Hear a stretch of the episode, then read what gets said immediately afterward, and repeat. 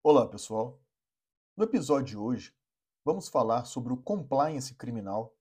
e sua possível repercussão sobre a responsabilidade penal dos dirigentes das empresas. A alta complexidade das estruturas corporativas dificulta e, em algumas vezes, torna inviável a investigação de crimes praticados por seus dirigentes, na medida em que é muito difícil estabelecer com rigor qual a contribuição de cada um dos dirigentes e empregados para o resultado lesivo. Outro aspecto que dificulta a imputação de responsabilidades é que o impacto lesivo das condutas, que no âmbito da criminalidade empresarial normalmente se dirige a bens difusos e coletivos,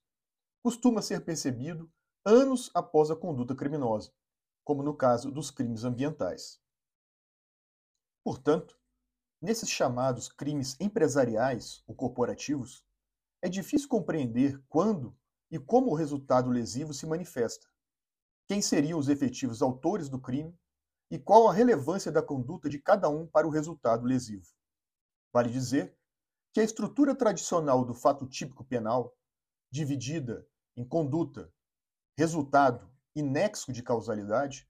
não é facilmente identificada nos crimes empresariais, que atingem bens jurídicos difusos e coletivos, como o meio ambiente, a saúde pública, a administração pública, entre outros. Diante desse contexto, ou seja, da dificuldade de se penetrar no emaranhado que são as estruturas empresariais, a denominada Lei Anticorrupção 12.846 de 2013 criou um estímulo para as próprias corporações desenvolverem mecanismos preventivos e de controle, baseados nos princípios dos programas de compliance. Além do aspecto preventivo, cabe às corporações apurarem internamente e comunicarem às autoridades competentes os fatos ilícitos praticados. Em troca, a empresa terá a pena de multa atenuada no âmbito da responsabilização administrativa. Trata-se de um mecanismo denominado de autorregulação regulada, em que a empresa está livre para decidir adotar ou não um programa de compliance, bem como para definir seus termos. Porém, se quiser usufruir da atenuação da pena administrativa, terá que seguir os parâmetros mínimos definidos na lei. Mas e como fica a responsabilização individual dos agentes na seara criminal? Um dos cenários possíveis já que a aplicação da teoria do domínio do fato não se revelou o melhor instrumento para a responsabilização simultânea de empregados e dirigentes, é responsabilizar o empregado pela conduta comissiva praticada em nome e em benefício da empresa e responsabilizar o dirigente da empresa com fundamento no artigo 13, parágrafo 2 do Código Penal, por omissão ou falha no dever de vigilância em relação ao empregado, é a chamada responsabilidade por omissão imprópria ou comissiva por omissão. Uma questão importante que surge desse contexto nada trivial, ainda não enfrentada com profundidade pela doutrina e pelos nossos tribunais, é se a efetiva implementação de um programa de compliance que tenha por finalidade fiscalizar a conduta de todos os atores dentro do ambiente corporativo, além de atenuar a multa administrativa imposta à empresa, é capaz de afastar a responsabilidade penal dos dirigentes da empresa pela descaracterização do elemento subjetivo da conduta omissiva. Esse é o nosso tema de hoje. Antes de enfrentá-lo, porém, vamos tentar compreender um pouco sobre compliance criminal. Vamos lá, então. O compliance criminal, ou melhor, o programa de compliance criminal é um instrumento utilizado pelas empresas para gerir riscos inerentes à sua atividade que decorrem da atuação de seus dirigentes, sócios, acionistas, empregados, terceirizados e até parceiros eventuais. E tem por objetivo prevenir, detectar e remediar a prática de condutas criminosas, como corrupção, fraude à licitação, lavagem de capitais, entre outras condutas ilícitas que possam colocar em risco a reputação ou até mesmo a continuidade de uma empresa. Estar em compliance, portanto, significa estar e agir de acordo com os padrões legais, morais e éticos que regulam as relações dentro das empresas, entre empresas e entre estas e o setor público. Mas como surgiu a ideia de compliance como mecanismo de autogestão dos riscos das empresas? Costuma-se associar o surgimento dos programas de compliance a alguns eventos específicos que ocorreram principalmente no cenário norte-americano. O primeiro deles foi o escândalo conhecido como Watergate, ocorrido nos Estados Unidos em 1972, que revelou casos de espionagem política e de suborno transnacional, cujas investigações culminaram com a renúncia do então presidente americano Richard Nixon. Foi revelado na época que mais de 400 empresas americanas haviam pago propina para autoridades estrangeiras com o objetivo de obter vantagens, como a celebração de contratos públicos. O segundo evento importante é o caso Lockheed. Em 1976, a empresa Lockheed, fabricante de aviões, admitiu ter pago mais de 300 milhões de dólares em propina para funcionários americanos e estrangeiros no Japão, Alemanha, Itália e Holanda. Pois bem, como reação aos casos de suborno transnacional, foi aprovado, em 1977, o FCPA, Foreign Corrupt Practices Act, ou Lei de Práticas de Corrupção no Exterior, que prevê a punição de pessoas físicas e empresas americanas que corromperem autoridades estrangeiras.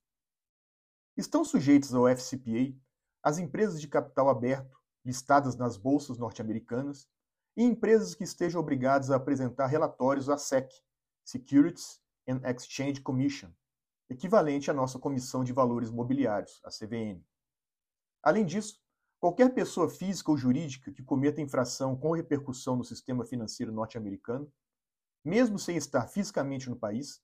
também está sujeita às penalidades previstas no FCPA. Por exemplo, utilizar algum banco norte-americano para lavar dinheiro que seja produto de crime praticado em outro país. São previstos, basicamente, dois tipos de infrações: punição por deixar de manter livros e registros financeiros e punição por suborno para beneficiar a empresa. Poderão ser impostas penas de prisão e multas de até 2 milhões de dólares por ato de corrupção e 25 milhões de dólares por deixar de manter livros e registros financeiros, além de medidas restritivas de direitos, como monitoramento e banimento do mercado de capitais. Em 1987, a US Sentence Commission, uma agência do Poder Executivo, criado para gerar padrões de dosimetria de penas a serem aplicadas pelos tribunais federais nos Estados Unidos, publicou o US Federal Sentence Guidelines, o qual previu, no capítulo 8, a possibilidade de atenuação de pena para empresas que instituíssem e aplicassem efetivamente programas de prevenção e detecção de violações da lei. Surgem, a partir de então, os programas de compliance com o objetivo de prevenir, detectar e remediar condutas ilícitas praticadas por empresas americanas e estrangeiras que de alguma forma se relacionam com o setor público e a economia americana. Contudo, as empresas americanas reclamavam que o FCPA criou uma desvantagem competitiva em relação às empresas estrangeiras, que continuavam a cometer atos de suborno em seus países e no exterior, o que levou os Estados Unidos a convencer a comunidade internacional de que seria necessário criar mecanismos de punição para as empresas de todos os países. Assim, no âmbito da OCDE, Organização para a Cooperação e Desenvolvimento Econômico, em dezembro de 1997, foi aprovada a Convenção sobre o Combate da Corrupção de Funcionários Públicos estrangeiros em transações comerciais internacionais.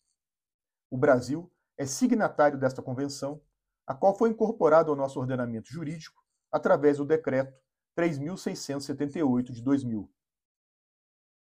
Dentre outras medidas, a Convenção prevê a criminalização pelos Estados signatários do oferecimento, da promessa ou da concessão de vantagem devida, pecuniária ou de qualquer outra natureza a funcionário público estrangeiro que, direta ou indiretamente, por meio de ação ou omissão no desempenho de suas funções públicas, realize ou dificulte transações na condução de negócios internacionais. Após algumas visitas das autoridades da OCDE para fiscalizarem a implementação do que for acordado na convenção e até ameaças de aplicação de sanções econômicas, o Brasil finalmente aprovou a Lei 12.846 de 2013, a Lei Anticorrupção, que dispõe sobre a responsabilização administrativa objetiva e civil das pessoas jurídicas pela prática de atos contra a administração pública nacional e estrangeira. Na esfera administrativa, poderá ser aplicada multa no valor de 0,1% a 20% do faturamento bruto do último exercício anterior ao da instauração do processo administrativo, a qual nunca será inferior à vantagem auferida.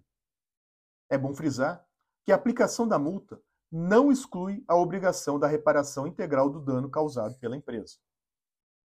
e muito menos a responsabilização penal. De acordo com o artigo 7, inciso 8 desta mesma lei, assim como no contexto norte-americano, será levado em consideração na aplicação das sanções, entre outros aspectos, a existência de mecanismos e procedimentos internos de integridade, auditoria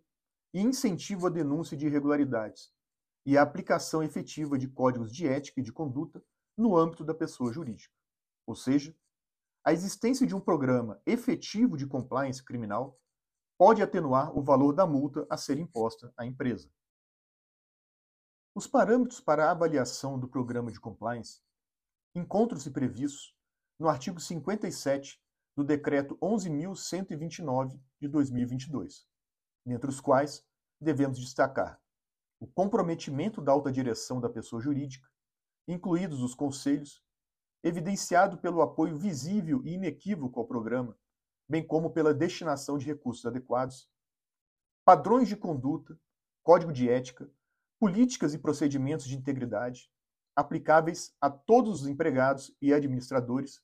independentemente do cargo ou da função exercida, independência, estrutura e autoridade da instância interna responsável pela aplicação do programa de integridade e pela fiscalização de seu cumprimento,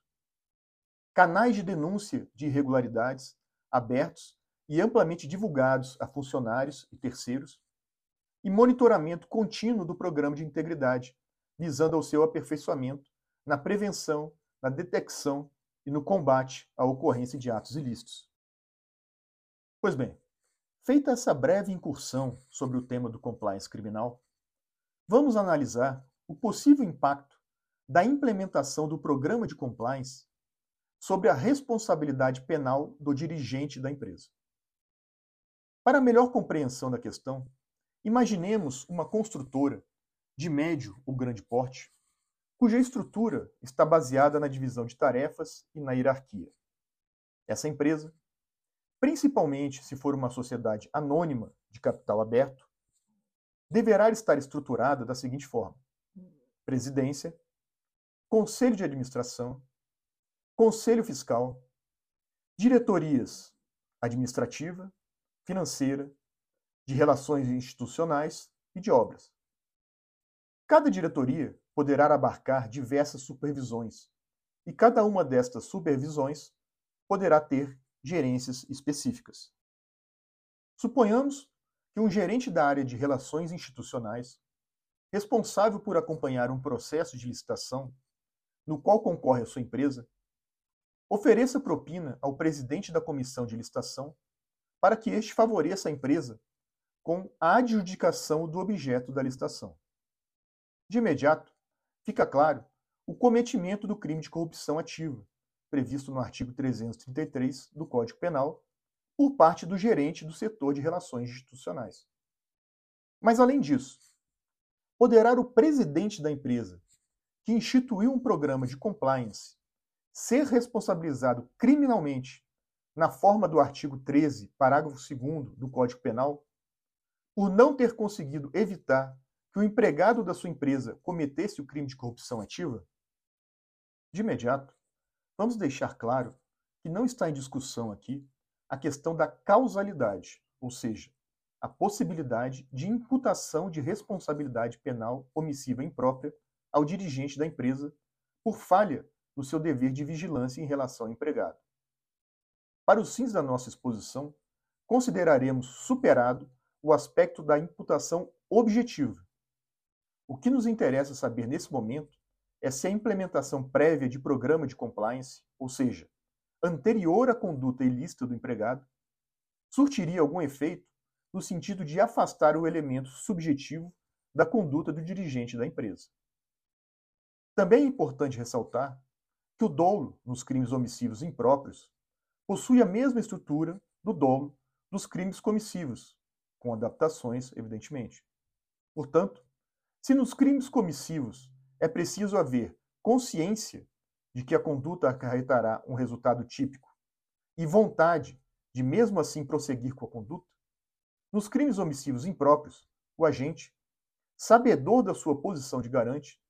deve estar consciente de que sua conduta omissiva deixará de evitar um resultado típico e ainda assim permanecer inerte. Pois bem, fixadas essas premissas, se o dirigente da empresa institui um programa de compliance criminal na sua empresa para tentar impedir a prática do crime de corrupção ativa por parte de seus empregados, pode-se dizer, em tese,